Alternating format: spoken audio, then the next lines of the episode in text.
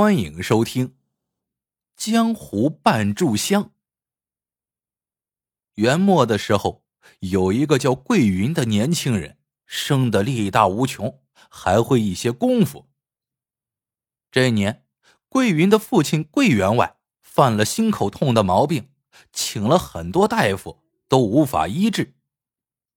最后一个大夫说：“有一个人或许能救你父亲。”那就是江湖半炷香。桂云问：“江湖半炷香是谁？”大夫说：“江湖半炷香是个艺人，专治天下疑难杂症。他身边总是离不开半炷香，所以人们给他起了这个外号。”大夫又说。江湖半炷香行踪诡秘，谁也不知道他家住在哪里，身在何方。桂云听了，十分着急，骑上宝马，在马脖子上挂了块牌子，写明寻找江湖半炷香，就出门找人去了。桂云在外跑了三天，没听到江湖半炷香的半点下落。这天他跑累了。就走进一家酒楼，边吃饭边歇着。这时候，就见楼上抬下来一个人来，是一个老头，被卷在一张席子里，却还眨着眼睛。桂云见老头脸上有很多溃烂的地方，好像得了什么怪病。桂云上前拦住说：“只有死人才裹在席里抬出去，这老头还没咽气呢。”你们这不是草菅人命吗？他拿出钱来，把老头安顿在一间客房里，接着就要去请大夫。不料老头却微弱的说：“壮士，我这是中了毒，你也不用找大夫，只需给我拿几味药来就行。”老头说出了几味很普通的药。桂云买来把药煎好，让老头喝下。不过片刻，老头身上的溃烂果然慢慢的退了下去。到了晚上，桂云和老头分榻而眠。半夜，桂云被一股淡淡的香味熏醒了，睁开眼一看，老头身上的溃烂已经全消。只见他盘腿坐着，双目微闭，手上掐着半截香。桂云心中一动，轻轻的下了床，问老头：“你可是外面盛传的神医江湖半炷香？”老头睁开眼，笑道：“神医不敢当，我的真名叫周明。”桂云心中大喜，正想说什么，窗户纸突然被人捅开，一股烟钻了进来。桂云叫声不好，他听说这种江湖伎俩，这烟一定是有毒的熏香，有人要暗算他们。桂云忙打出一支袖箭，只听外面啊的一声惨叫，桂云来不及多想，背起周明就往外跑。桂云背着周明跑出酒楼，到一处平地才停了下来。周明感激不尽，对桂云说。多谢壮士两次救了我性命，今生不知如何报答。桂云就趁机说了想请周明为父亲治病的事情，于是周明跟着桂云赶回了家。到了家里，桂云的父亲还剩下一口气，周明拿出半炷香来点着，又拿出几根银针来，在桂员外身上几处下了针，结果。半炷香还没燃完，桂员外就睁开了眼睛。桂云父子对周明千恩万谢，周明却只要求他们千万不要对人说他来过这里。桂云父子答应了。几年后，天下大乱，桂云加入了一支抗元的义军，他作战勇猛，屡立战功，从一个小小的士兵做到了将军。还跟一个叫朱元璋的义军头领结拜为兄弟，最后朱元璋打下了天下，创立了大明江山，成了皇上。桂云被封为建威将军。可是没过几年太平日子，桂云就看出来不对劲儿来了。当初在沙场上生死与共的兄弟，一个个被朱元璋找了由头，拖到了刑场。桂云心里憋气，成天在家里喝闷酒。这一天，桂云散朝后，正在家喝酒，家人来报说有个干瘦的老头想见他。桂云正心烦，就说不见，家人却递过一个小盒子来，说是那个老头让转交的。桂云打开一看，见里面只有半截香。难道来人是江湖半炷香周明？这可是有多少年没见着了呀！桂云马上让家人有请。等到那个老头进来，桂云一看，可不正是周明吗？周明进来看了桂云一眼，就说：“我是来还债的，当年。”恩公救了我两次，现在终于有机会报答了。桂云纳闷道：“可我现在身体好好的呀。”周明却叹了口气，说道：“你已经病入膏肓了。”桂云不明白，但还是请周明坐下来一起喝酒。几杯酒下肚，桂云。就发起了牢骚，埋怨朱元璋不该滥杀那些一起出生入死的兄弟。周明在一旁没言语，他不动声色的掏出半炷香，点燃后夹在两指之间。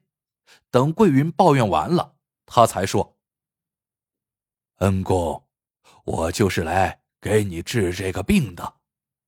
你生性耿直，有什么就说什么。”可是祸从口出，刚才那些话要是传到皇上的耳朵里，你还能活几天？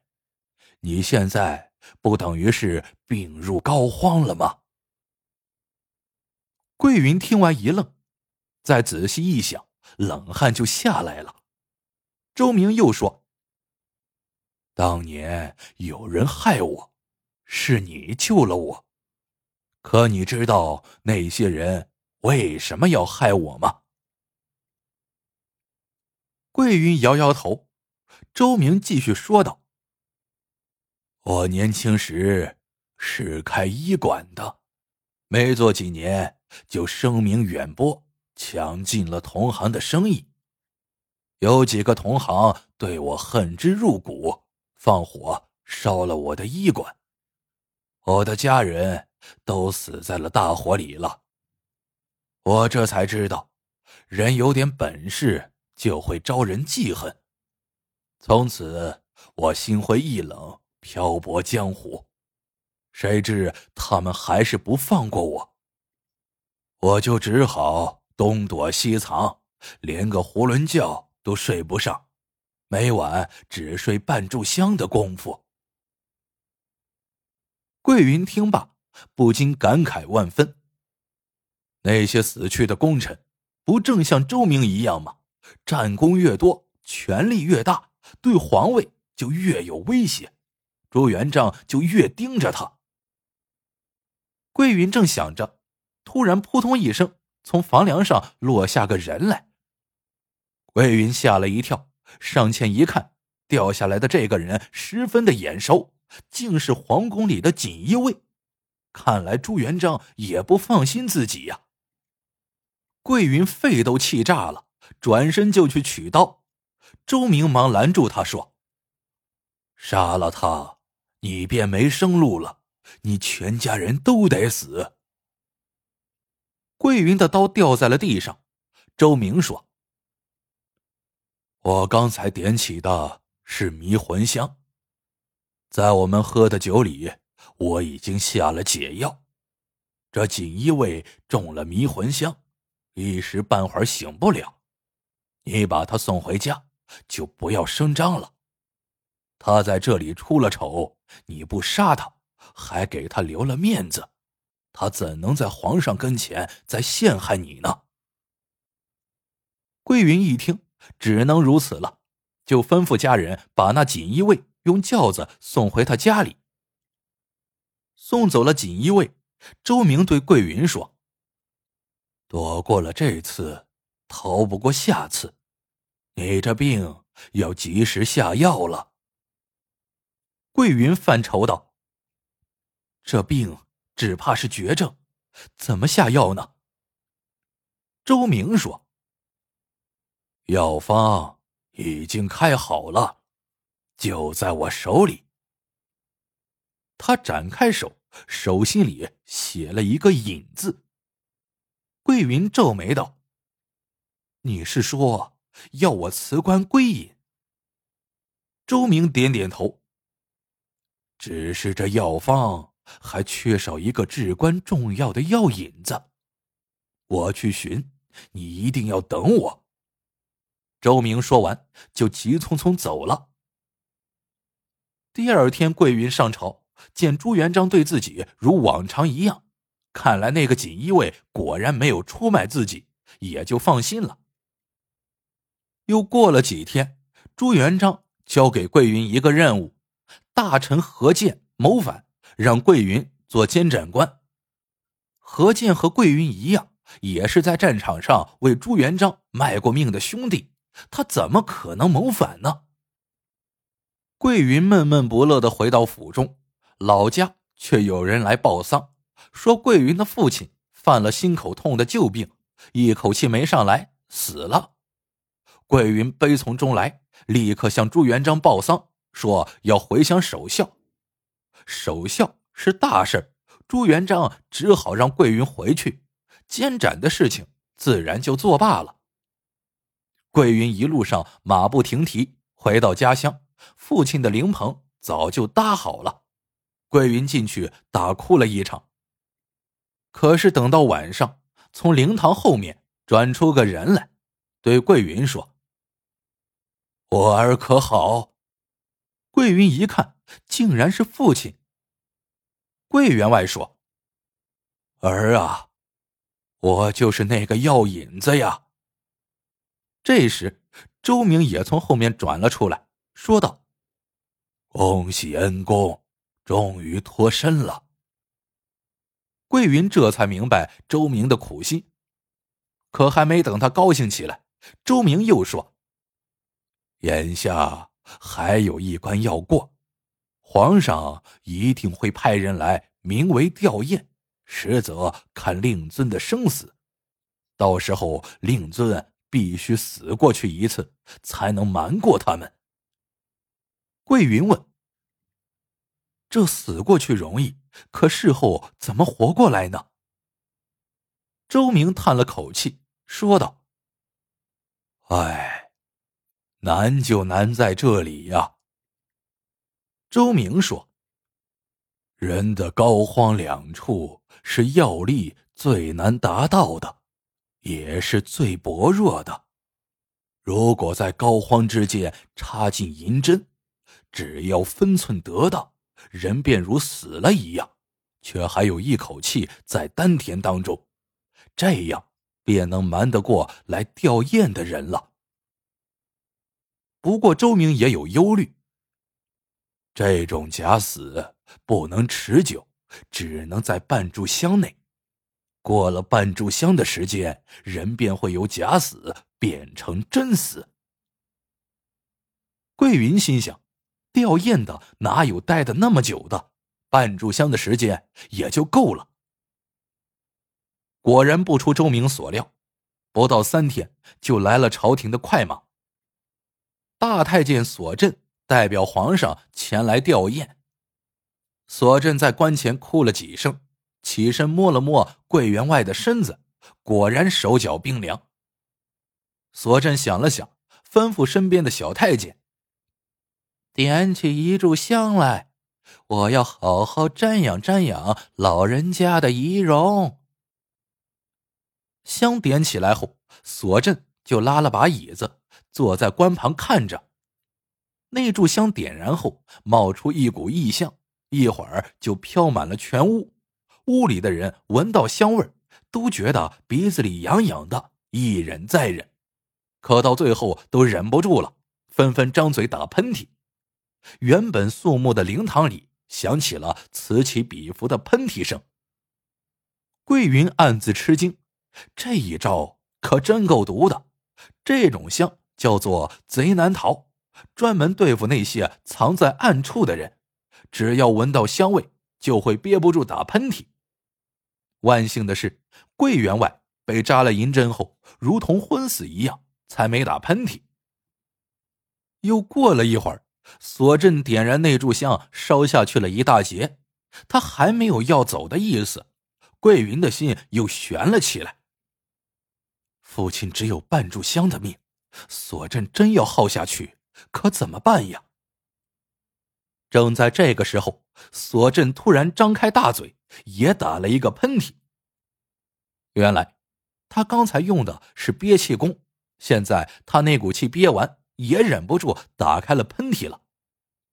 索镇觉得失礼了，干咳了一声，站起来说：“人死不能复生，贵将军节哀吧。”说罢，领着小太监往外走。桂云忙送他们出门。等桂云回来，就见老父亲已坐起在棺材里。周明在一旁说：“好险，再多停留片刻，这假丧可就成真丧了。”桂云忙给周明跪下，谢他的救命之恩。周明把桂云扶起来，说道：“你的将军是当不成了。”若不嫌弃，可随我学医治病救人。接下来，桂云给父亲风风光光的办了丧事，按朝中的规矩，大臣死了父母要在家守孝三年，桂云便在父亲的坟旁搭了个棚子。不到一个月，棚子里就没了人。一晃三年过去，桂云这三年没有出现。谁也没多想。可三年后，桂云也没回京城，朱元璋突然就想到了他，派人到他家乡去看看。派去的人回来却说早就不见桂云的踪影了。朱元璋这才知道上了当了，立刻摆驾到了桂云的家乡，让人把桂云父亲的坟挖开。等打开棺材。只见里面空荡荡的，只有三根草。大太监所辖呈上那三根草，本以为朱元璋会龙颜大怒，不料他一看到这草就呆住了，哆哆嗦嗦的接过来，看着看着竟流下了眼泪。原来这三根草是大有来头的。当年朱元璋领着桂云、汤和、常遇春。这一帮兄弟生里来死里去，好的跟亲兄弟一般。一次，朱元璋提出要和他们结拜，拜把兄弟必须有三炷香，可那时候兵荒马乱，一时间连半截香都找不到，众人就堆起一堆土来，以草为香，插上三根草棍就结拜了。现在朱元璋看到这三根草。一下把过去的事情都想了起来。想想这些年，为了稳固江山，老兄弟杀的也不少了，除了桂云，就没剩几个了。朱元璋叹了口气，吩咐下去把棺材还原。回到京城后，朱元璋也没再追究桂云的下落，桂云的病这才算是真正治好了。好了，这个故事到这里就结束了。喜欢的朋友们记得点赞、评论、收藏，感谢您的收听，我们下个故事见。